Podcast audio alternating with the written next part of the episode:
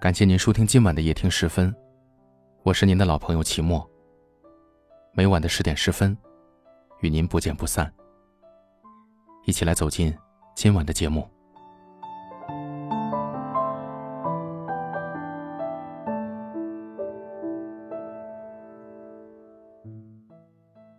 前段时间和朋友小 C 约着吃东西，听他和我吐槽一件有趣的事情。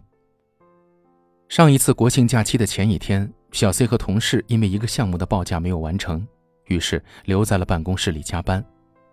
当天晚上八点，他们向上级提交了项目方案后，便一起出去吃了个夜宵。十一点左右就分头回家了。结果他们刚分开，小 C 就在朋友圈里看到了同事发的一条动态，照片是同事的办公桌，配的字幕是：“真辛苦啊，加班到现在。”小 C 觉得很好笑，明明是八点下的班儿。却在朋友圈里假装加班到深夜。我也遇到过类似的事情。大学时代有个小伙伴，有段时间我们曾在一起上自习，我记得非常清楚。平均三个小时的自习时间，他可以花两个小时玩手机，再吃半个小时的零食，最后半个小时的时间才看书，再拍张照片打卡。结果考试结束后，他还急得直跳脚，大声的抱怨。我每天都那么努力的学习了，为什么还是考不好？朋友，其实你只是在朋友圈里假装很努力而已。买了本书，发张照片发到朋友圈，就当做自己已经看过了。深夜失眠，拍张窗外的照片。你见过凌晨四点的北京吗？你就当做已经加班到了深夜了。偶尔跑一次五千米，拍张汗湿的背心，就把自己当做健身达人了。真正的努力，不是给别人看的。欺骗别人很简单，但是骗到自己，太难。实习期间，我曾在一家外企工作，公司的员工每天早出晚归，穿着西装，一副精英的模样。实际上，很多人都是在公司里磨时间，做着没有效率的工作。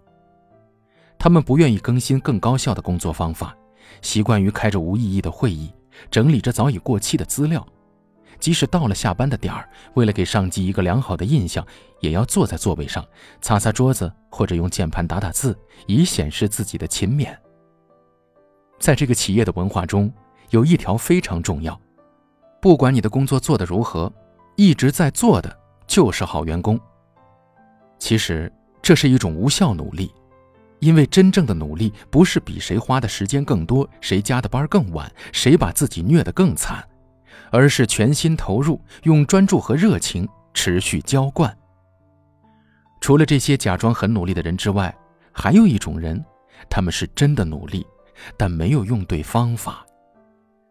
去年在朋友的怂恿下，我办了一张健身卡，然后发现，在跑步机上疯狂流汗的人比例是最高的。但是身材却是普遍偏胖，而真正身材好的喜欢待在器械区，而且他们的运动时间通常不会太长，热身在练完想练的部位，拉伸一下就走了。有个当教练的朋友跟我说，整个健身房里看起来最努力的就是跑步的人，但收效最慢的也是他们，因为减脂的话，先上力量再去跑步，其实效果更好。我记得大学时期，班上有个学习非常认真的女生，从刚入学起就立志考研，每天第一个来教室的是她，最后一个走的也是她。上课时，大部分同学都心不在焉地撑着头听课，只有她眼里闪烁着求知的光芒，笔记记得尤其认真，不放过任何一个知识点。下课就堵着老师问十万个为什么。老师电脑里的课件必须拷贝回家，老师推荐的讲座。必须听，不错过任何一个。生活日常就是图书馆、自习室来回的跑。但是奇怪的是，他的学习一直处于倒数，随便一个同学努力几天就能轻松的将他超越。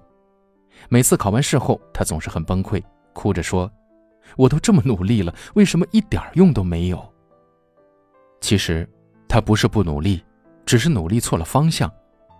现在仔细回想。每次上课，他只顾着记笔记，错过了思考与互动的时间，只是机械地将知识点从课本摘抄到了笔记本上，而且就算记了笔记，他也从来不思考为什么。他的确很努力，书本和笔记上全是不同颜色标注的重点和批注。可是，你随便问他一个从课本上延伸出来的问题，他只会支支吾吾。学生时代学习最好的，从来都不是一天到晚只会苦泡自习室的人。真正会学习的人，会花更多的时间在思考上。他们懂得权衡真正值得花时间的事，一旦确定之后，便会投入时间和精力，把它们完成到最好。而水平低的勤奋者，做事往往不顾一切，凡事先做了再说，最后再思考为什么。他们不是懒得动手，而是不爱动脑筋。永远不要试图用战术上的勤奋掩饰战略上的懒惰。真正的努力和勤奋，并非流于表面，勤于思考。找准努力的方向，才能事半功倍。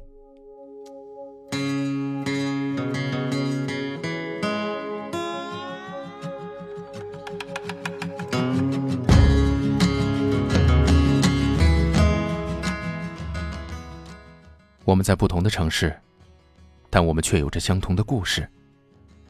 感谢您锁定收听夜听时分，我是齐墨。很幸运遇见你。愿你一切安好，晚安。头顶的太阳燃烧着青春的余热，它从来不会放弃，照耀着我们行进。寒冬不经过这里，那只是迷雾的山林。走完苍老的石桥，感到潮湿的味道。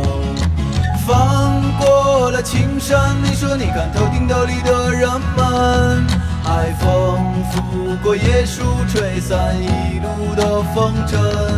这里就像与闹市隔绝的又一个世界，让我们疲倦的身体在这里长久的停歇。